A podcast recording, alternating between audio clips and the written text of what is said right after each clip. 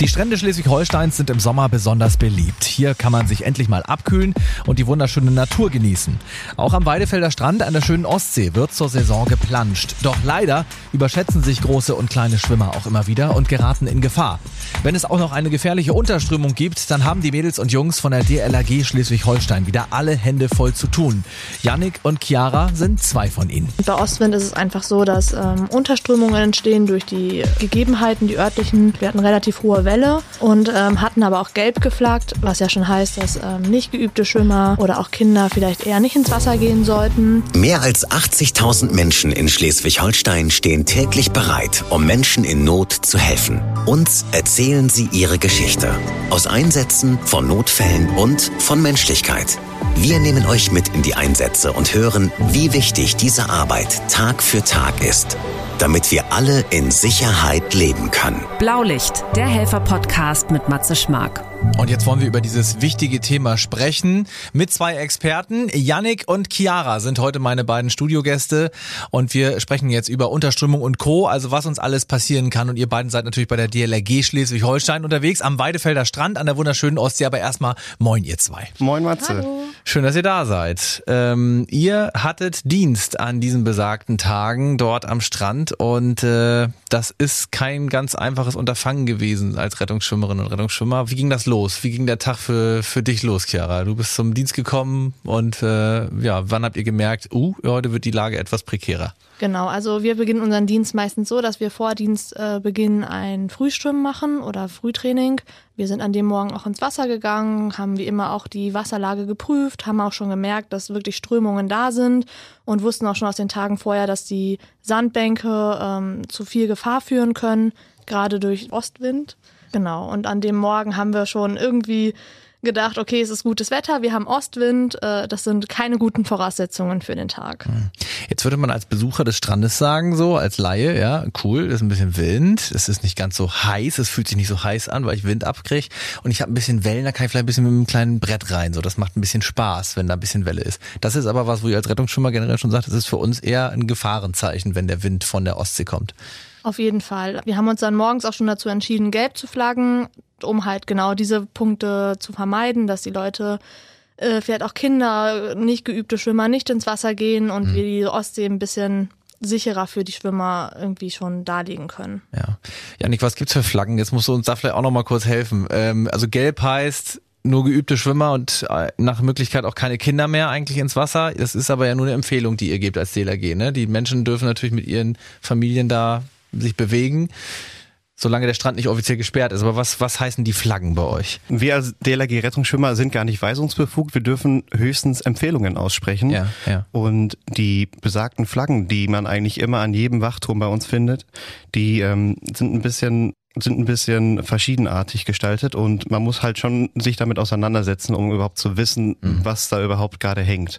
Wir haben auch immer verschiedene, verschiedene Schilder da ausgehangen, dass man auch immer gucken kann, was welche Flagge bedeutet. Ja, ja. Und ähm, was eigentlich fast immer hängt, ist unser DLRG-Adler, dass man erkennt, okay, das ist eine DLRG-Wachstation und wird entsprechend von DLRG-Leuten dann be bekleidet. Und ähm, dann gibt's eben die besagte gelbe Flagge, die bedeutet quasi, dass das Schwimmen gefährlich ist und dass wirklich nur geübte, sichere Schwimmer ins Wasser gehen sollten, nicht kleine Kinder mit Schwimmflügeln mhm. und so weiter. Und dann gibt's noch die gelb-rote Flagge, die bedeutet einfach nur, dass der Strand gerade bewacht ist. Dann gibt es eine rote Flagge, die ist ganz rot, die bedeutet, dass jetzt gerade das Schwimmen verboten ist oder das Badeverbot gilt. Ja. Und ja. dann findet man oft noch einen Windsack, wenn man wirklich ablandigen Wind hat, das quasi zeigt, jetzt sollte ich nicht unbedingt mit meinem mit meinem Gummitier ins Wasser gehen, mit meiner Luftmatratze ah. und sonst treibe ich nämlich nach außen ab. Das wäre jetzt, wenn der Wind aus der anderen Richtung kommt. Es ist ja, also als Rett aus Rettungsschwimmersicht merke ich gerade irgendwie alle Winde gefährlich. Wind ist einfach gefährlich am Wasser, ja. Der, der ist tückisch, der macht, macht etwas. Wenn man da im heißen Sommer steht, dann ist das eine schöne Brise. Ja, das mögen wir so an den Küsten, aber das kann gefährlich werden. Das heißt also, an dem Tag gelbe Flagge ist für euch erstmal, ihr habt das gecheckt morgens bei diesem Einschwimmen auch, ihr kommt ja auch da erstmal an und checkt die Situation da war noch nicht klar, dass so viel passieren wird, ähm, weil man ja auch auf die Vernunft der Menschen hofft oder an die Vernunft äh, appelliert. Ähm, wie ging das dann weiter, Chiara? Dann waren irgendwann die ersten Einsätze da. Genau, also irgendwie war der Tag oder die beiden Tage für uns total surreal, weil wirklich super viele Einsätze nacheinander kamen. Man war irgendwie gerade aus dem Einsatz wieder da und war irgendwann auch total vorsichtig, ähm, weil auch ganz, ganz viele Einsätze wirklich nacheinander kamen. Ähm, darauf haben wir dann irgendwann reagiert, haben einen Bereich, wo es zu besonders vielen Einsätzen kam, dann gesperrt, sodass die Leute an dieser Stelle aufgrund der Sandbänke nicht mehr ins Wasser gehen und wir irgendwie den Bereich mit den meisten Unterströmungen kenntlich machen, aber auch das hat leider nicht viel gebracht, weil die Leute natürlich sich nicht unbedingt dran halten und dann sagen, dann gehen wir eben links oder rechts ins Wasser und gehen wieder auf die Sandbank. Mhm. Und äh, natürlich stellen wir uns als DLRG auch irgendwie dahin und probieren auch zu appellieren und zu sagen, bitte geht an dieser Stelle nicht ins Wasser, aber ja, wir sind einfach nicht weisungsbefugt. Wir können die Tipps geben, ja. aber was die Leute daraus machen, ist immer die Frage. Ähm, und dann kam irgendwann der erste Einsatz. Wann, wann, kam der und was war das? Und wie kriegt ihr überhaupt so einen Einsatz dann an dem Ort? Ruft da jemand oder, also an Land, wenn ich Rettung brauche, rufe ich 112. Wie läuft das bei euch? Da gibt's verschiedene Möglichkeiten. Manchmal wird man tatsächlich doch von anderen Badegästen dann aufmerksam gemacht, dass mhm. man weiß, oh, da ist jetzt ein Familienangehöriger von mir, der schwimmt schon seit zehn Minuten auf derselben Stelle und winkt ganz wild um sich herum und ja. er winkt nicht nur, um Hallo zu sagen, ja. sondern möchte auch signalisieren, dass er gerade in einer Notfallsituation ist. Mhm. Aber in der Regel erkennen wir das meistens schon selber frühzeitig, weil wir eben auf unserem Turm sitzen, dann von da aus auch einen guten Überblick haben über die Wellensituation mhm. und dann halt auch sehen, wenn jemand irgendwo entweder nicht von der Stelle kommt oder signalisiert, dass er Hilfe braucht, dann auch entsprechend direkt handeln können.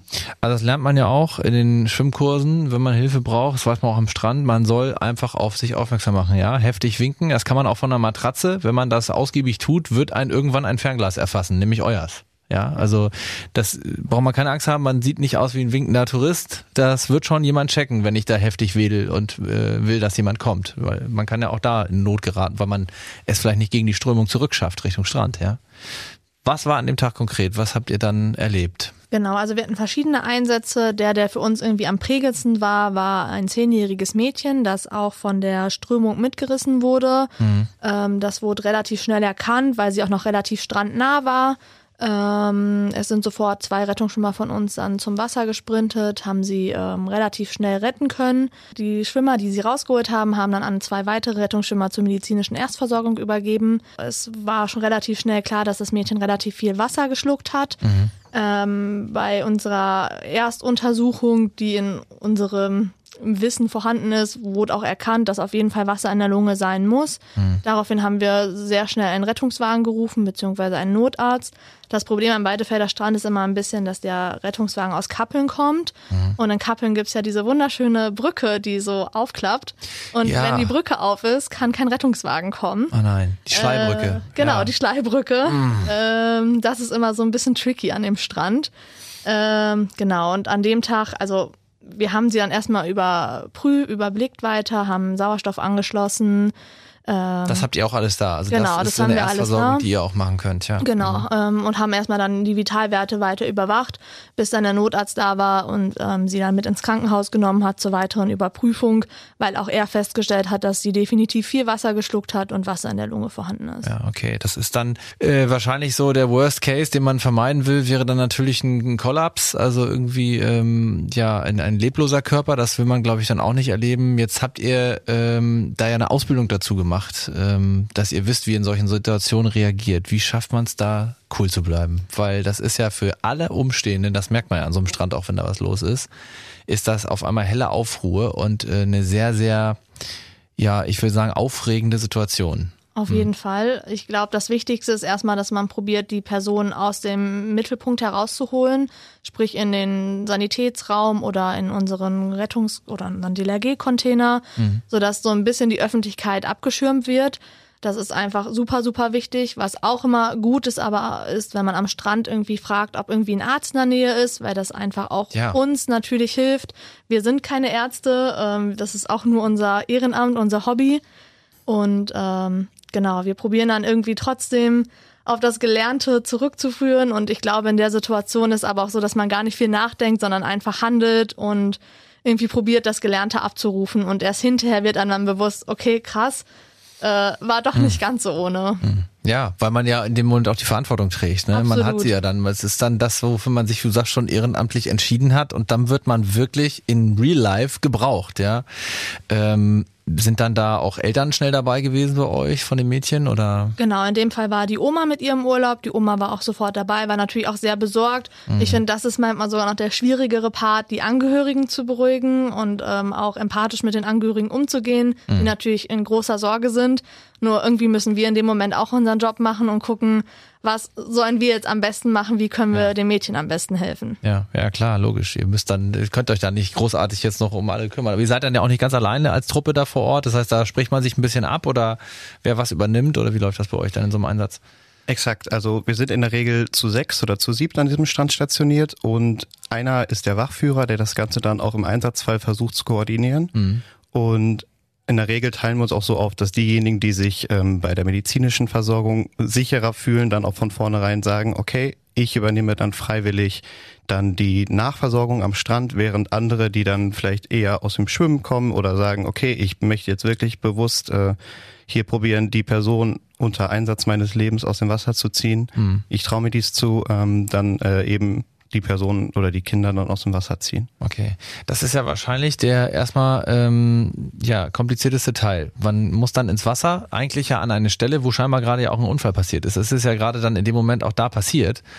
Ähm, wie könnt ihr das abschätzen? Es war Unterströmung. Ähm, wie müssen wir uns das vorstellen? Wie passiert das, dass ich da so die Beine weggezogen kriege? Also ich sag mal, das hat jeder irgendwie schon mal erlebt. Wenn man am Strand steht und es kommen ordentlich Wellen, dann wundert man sich immer so, dass man so plötzlich so eingebuddelt dasteht, weil da unter der Sand sich richtig mitbewegt, ja, und die Füße so richtig Kraft kriegen von der Welle. Ähm, was ist da genau für eine Lage gewesen? Ihr konntet das ja dann analysieren. Also wenn Ostwind besteht, dann ist es ja so, dass die Wellen meistens in der Strandnähe brechen, da wo eben möglichst wenig Untergrund ist. Mhm. Und sobald man eine gewisse Sandbankverlagerung hat, beziehungsweise die Situation so ergibt, dass verschiedene Sandbänke vor der, vor der Küste liegen, sind ja meistens in der Regel zwischen den Sandbänken verschiedene Kanäle. Und diese, in diesen Kanälen äh, fließt das Wasser ab.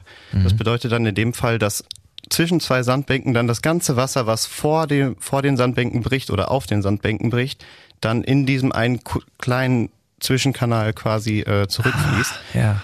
Und ja. wenn man dann genau da drin steht oder darin schwimmt, merkt man, oh, ich komme ja gar nicht mehr vorwärts Richtung Strand, mhm, sondern mhm. wird einfach mitgerissen, weil einfach die ganzen Wassermassen eben in diesem kleinen Kanal dann zurück wieder wollen. Ja. Und das ist ja nicht nur eine Badewanne, die da zurückläuft, ne? Das ist ein ganzer Strandabschnitt, der dann auf einmal tausende Millionen Liter Wasser, die da zurückströmen. So ist es. Und ja. entsprechend geraten dann viele Personen in Panik und merken, ah, ich komme nicht vorwärts, ich, ich werde jetzt mitge mitgezogen. Mhm. Und die meisten machen dann eben in genau der Situation auf sich aufmerksam und merken, Hilfe, Hilfe, ich brauche jetzt Unterstützung. Ja.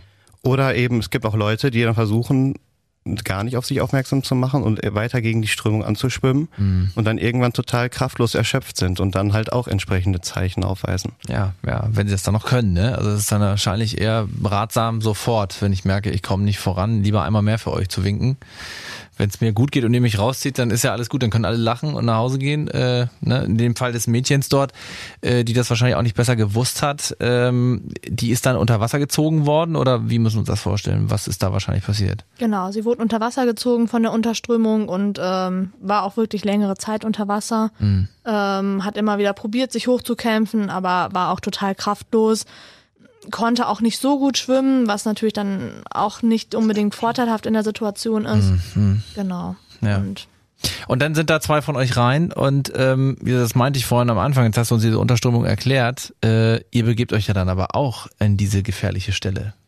So ist es. Wie kann man das denn trainieren? Weil ich glaube, ihr würdet auch sagen, ihr seid keine Superfrauen und Supermänner, ähm, ihr seid gut ausgebildet, aber gegen die stärkste Strömung habt auch ihr keine Chance. Ja gut, man muss natürlich wissen, wie man dann mit dieser Strömung umzugehen hat. Wenn man komplett ohne irgendwelche Hilfsmittel unterwegs ist, dann ist das so, dass man versucht, sich wirklich mit der Strömung auch raustreiben zu lassen und irgendwann gibt es einen Punkt, wo die Strömung etwas schwächer wird. Mhm. Da schwimmt man dann seitlich wieder raus und kann dann quasi über die Sandbänke dann wieder mit den Wellen Richtung Strand kommen. Ah dann hat man quasi dann, also man muss dann wirklich auch bewusst von sich aus sagen, okay, ich lasse mich jetzt auch einfach mal weiter rausziehen gegen die Natur quasi. Ja, ja. Und ist dann bereit irgendwann, sobald die Strömung nachlässt, okay, jetzt kann ich wieder noch ein bisschen weitli äh, seitlicher rausschwimmen und von da aus dann entspannt zum Strand kommen. Wir als Rettungsschwimmer sind natürlich dann schon mit Rettungsmitteln immer unterwegs. Das bedeutet in dem Fall, dass wir jetzt einen Gurtretter hatten. Das ist letztendlich ein gelber Schwimmkörper aus Schaumstoff, würde ich, äh, würde ich ihn beschreiben, der mhm. wirklich auf dem Wasser mal auftreibt. Ja. A, gut zu sehen ist entsprechend für die Patienten. Den ja. kann man dann denen anreichen.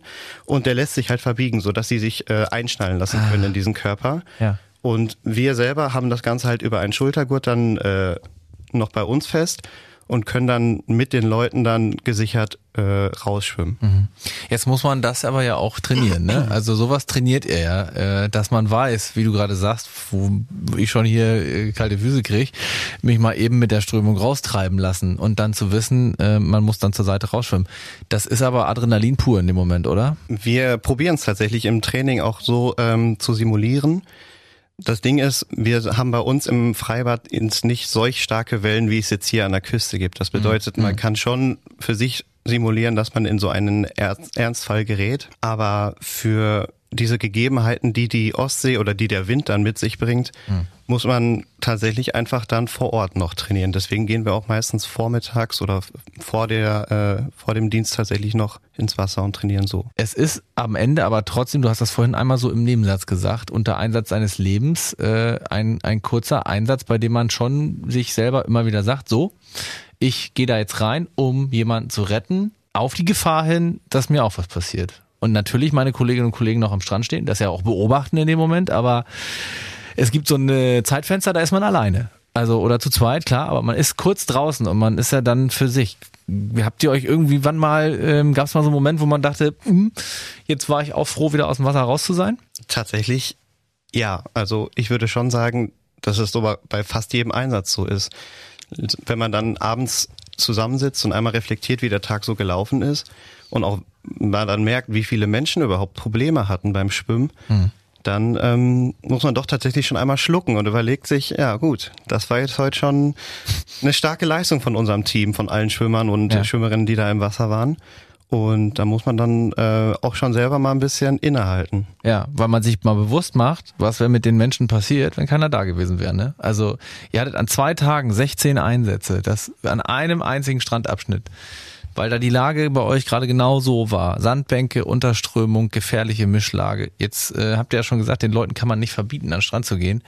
Ähm, wenn ihr aber eine rote Flagge hisst, also wenn richtig Alarm ist, sag ich mal, äh, dann darf auch keiner mehr ins Wasser oder könnte jeder Normalo trotzdem sagen, doch, ich gehe rein? Tatsächlich dürfen die Leute trotzdem ins Wasser gehen. Mhm. Es bedeutet natürlich auch für uns quasi, dass wir nicht äh, unbedingt immer unser Leben aufs Spiel setzen wollen und auch dann genau sagen, hey, es herrscht die, äh, die rote Flagge. Mhm. Es ihr, ist gerade absolutes Badeverbot. Ja. Ihr könnt in dem Moment nicht garantieren, dass ihr die Menschen noch rausholen könnt, weil es so gefährlich ist, auch für euch. So ist es, äh, genau. Ja, Wahnsinn, ne? Und dann macht man gar nicht äh, hören, dass es unvernünftige Menschen gibt, die das dann trotzdem tun. Ja. ich glaube, das ist auch irgendwie so ein bisschen das Frustrierende an der Sache. Mm, also auch dieses Jahr, als die Einsätze schon an anderen Stränden war, habe ich auch viele Zeitungsartikel gelesen, wo es nochmal drum ging. Wir appellieren an die Leute, achtet auf die DLRG, guckt euch die Flaggen an und ich glaube, mhm. dass das eigentlich das ist, was die Menschen am besten machen können und was aber für uns super, super frustrierend ist, wenn wir da teilweise mit Megafon am Strand stehen und sagen, es ist rot geflaggt, gehen Sie bitte nicht ins Wasser, wir empfehlen Ihnen nicht ins Wasser zu gehen und die Leute trotzdem reingehen ist es irgendwie mhm. ganz, ganz schwierig nachzuvollziehen. Und dann steht ihr da ja auch, äh, also ich sag mal, wie, wie angezählt, ja, und müsst dann auch noch gucken, dass die unvernünftigerweise reingehen, dass denen nichts passiert. Und dann ist ja so ein richtiger, so eine Zeit des Bibberns, dass jetzt gleich jemand was passieren könnte, ne? Das ist ja echt irre. Also man denkt ja wirklich, es kann ja keiner ernst meinen, dass er da jetzt reingeht. Wie ging es denn mit dem zehnjährigen Mädchen weiter? Die ist dann tatsächlich ins Krankenhaus, hattest du gesagt, ähm, mit dem Notarzt, äh, aber der geht's heute gut. Sie ist ins Krankenhaus, wir haben keine weitere Nachricht darüber darüber bekommen. Das ist auch immer so ein bisschen das mhm. Blöde, dass man ganz oft keine weitere Rückmeldung erhält, ähm, weil wir den Fall einfach abgegeben haben und in dem Moment können wir darauf hoffen, dass uns noch mal jemand darüber informiert. Es ja. ist aber natürlich keine Pflicht. Ja, okay, ja klar. Aber in dem Fall war sie bei euch ja schon, also wach, sie war genau. wieder da, sie war gerettet, genau. positiv gerettet, ja. Und äh, dann war ein Arzt da, man hat abgeklärt im Krankenhaus nochmal, was, was vielleicht auch, ja, wir hoffen natürlich, dass es da den Medien heute gut geht äh, und allen, denen ihr da geholfen habt.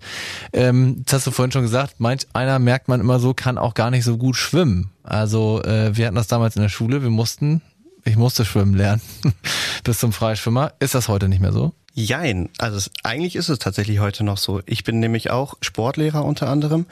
Und bei uns ist es so, dass wir ganz gut beobachten können, dass eben diese Corona-Jahre jetzt ein großes, großes Loch gerissen haben. Mhm. Und auch hier in Schleswig-Holstein ist es tatsächlich so, dass circa 50.000 Kinder, also es sind circa 1,5 Geburtsjahrgänge, dann in dieser Zeit eben nicht richtig das Schwimmen gelernt haben. 50.000 Kinder ungefähr, ja krass. Ja, und ähm, es gab schon vor Corona auch eine relativ große Anzahl an Kindern, die nicht gut oder gar nicht überhaupt schwimmen können. Mhm. Und ähm, ja, entsprechend muss man da jetzt auch immer das Ganze mit einer gewissen Vorsicht genießen. Also man kann wirklich nur empfehlen, dass man möglichst frühzeitig sich zu Schwimmkursen anmeldet und selbst wenn es irgendwo Wartelisten gibt, das dann auch mhm. entsprechend mhm. nutzen kann. Ja. Und ähm, so nicht, dann nicht, nicht frustriert sein als Eltern, dass man da jetzt nicht gleich drankommt. Ja, du sagst lieber Warteliste und irgendwann kommt der Schwimmkurs. Es ist so wichtig, ne? Genau. Ja. Was glaube ich auch wichtig ist, dass man als Elternteil auch so ein bisschen daran denkt, dass vielleicht nicht das Seepferdchen ausreichend ist. Das Seepferdchen sagt, die Kinder können 25 Meter schwimmen bzw. sich über Wasser halten. Und es wäre auf jeden Fall sinnvoll, wenn wenig noch ein äh, Schwimmabzeichen Bronze dabei wäre, was einfach nochmal eine viel höhere Schwimmfähigkeit nachvollzieht. Gerade im Blick auf die Ostsee oder sonstiges wäre das einfach das Beste, wenn ja. die Kinder mindestens Bronze haben. Bronze ist Freischwimmer, ne? So im Volksmund, glaube ich, ne? Frei, genau, frei, früher hat man das als den Freischwimmer bezeichnet. Freischwimmer, ja. Also es sagt ja der Name dann schon, dass man eben ein bisschen mehr schwimmen kann als das Seepferdchen, ja. ja. Was kann man da von der LG-Seite sagen? Also wo kann ich mich denn hinwenden als Eltern, wenn ich weiß, mein Kind schwimmt noch nicht richtig und ich höre das jetzt hier vielleicht und will dass das klappt. Genau, also man kann sich auf jeden Fall erstmal an alle DLRG-Ortsgruppen wenden. Die bieten in der Regel immer Schwimmkurse an. Äh, zusätzlich gibt es auch viele Schwimmvereine, die Schwimmkurse anbieten. Und ich glaube mittlerweile auch viele Kommunen und äh, Bädergesellschaften. Ähm, natürlich gibt es überall Wartelisten, aber es gibt auf jeden Fall viele Anlaufstellen, wenn es denn Schwimmbäder gibt. Was würdet ihr uns für, ich sag mal, die großen Tipps für Strandbesuch und fürs in die Ostsee gehen oder in die Nordsee gehen. Was sind die besten, wichtigsten Regeln? Wie sollte ich mich verhalten, dass mir nach Möglichkeit nichts passiert? Also am wichtigsten finde ich, dass man zum Strand geht, guckt, wo ist der nächste DLRG-Turm, äh, dort auf die Beflaggung achtet. Wenn man sich nicht sicher ist, vielleicht auch einfach zum Touren gehen, nachfragen, mit den Rettungsschimmern sprechen. Äh, was bedeuten die Flaggen? Ist es wirklich sicher zu schwimmen? Als nächstes gibt es an den Stränden eigentlich mittlerweile überall sogenannte Beach Flags. Die sind meistens links und rechts von den Türmen aufgestellt, sind auch ähm, rot-gelb und die zeigen den sicher oder den bestbewachtesten Abschnitt an, wo man schwimmen gehen sollte, also direkt vom Turm. Mhm. Ich würde jedem empfehlen, dort ins Wasser zu gehen, weil es einfach viel, viel sicherer ist. Ähm, das ist quasi der Bereich, den ihr am besten einsehen könnt. Genau. Ja, aber ihr habt natürlich auch eine äh, geografische Grenze. Ihr könnt ja nicht äh, acht Kilometer gucken, ja. So. Genau, und der Bereich, wo wir am schnellsten hingehen könnten ja. und einfach Rettungseinsätze durchführen könnten. Ja. Äh, dann ein richtig wichtiges Thema für mich ist Selbsteinschätzung. Äh, muss ich wirklich raus bis zur Boje schwimmen? Muss ich es mir selbst beweisen oder reicht es nicht, wenn ich erstmal bis zum Kniehöhe, Hüfthöhe ins Wasser gehe, erstmal gucke, wie fühle ich mich, wie kalt ist die Temperatur, hm. fühle ich mich wirklich sicher und dann vielleicht auch eher querschwimmen als längs raus. Genau, die Wassertemperaturen beachten. Gerade jetzt, ich glaube, heute hat die Ostsee wieder 17 Grad bei uns am Strand. ja, das ist nicht warm. Und dann ist halt die Frage, 17 Grad, äh, hält mein Körper das so lange aus? Kann ich wirklich so lange im Wasser sein? Bin ja. ich nicht dann auch wieder schneller erschöpft? Äh, und natürlich auf die Strömungen und Wellenlage achten. Ja, ich sag euch ganz, ganz dolle lieben Dank, dass ihr mit uns mal gesprochen habt hier im Blaulicht-Podcast bei RSH. Äh, Yannick und Chiara von der DLRG und wenn man euch sieht, dann ist es der Weinfelder Strand wahrscheinlich bei Kabbeln. Da kann man euch vielleicht mal in Aktion sehen oder euch mal ansprechen, anquatschen. Lieben Dank, dass ihr das alle freiwillig für uns macht und wir sicher ins Wasser können. Gerne. Danke. Blaulicht, der Helfer-Podcast. Ihr wollt uns eure Geschichte erzählen. Ihr wart selbst schon mal als Retterin oder Retter live dabei oder euch wurde geholfen. Dann schreibt uns auf rsh.de. Das war Blaulicht, der Helfer-Podcast. Ein RSH-Original-Podcast von Ulrike Kirchner und Matze Schmark. Alle Folgen hört ihr auf rsh.de und in der RSH-App. Eine Produktion von Regiocast, deutsches Radiounternehmen.